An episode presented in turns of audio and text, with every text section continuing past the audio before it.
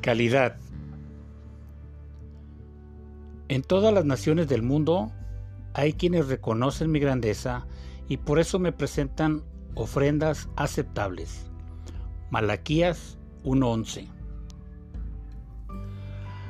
La lectura de hoy parecieran indicaciones para alguien que no conoce a Dios. Pinta como si Dios mismo se estaría dando a conocer. De pronto, un Dios desconocido aparece, como en el caso de Abraham en Génesis, escondido, Gedeón de los Madianitas, y repentinamente aparece el varón de Dios diciéndole, varón esforzado y valiente. Quedarían bien la cita bíblica del comienzo. Es Dios haciéndole un reclamo a la nación. Israel comenzó a escatimar las ofrendas que se presentaban a Dios.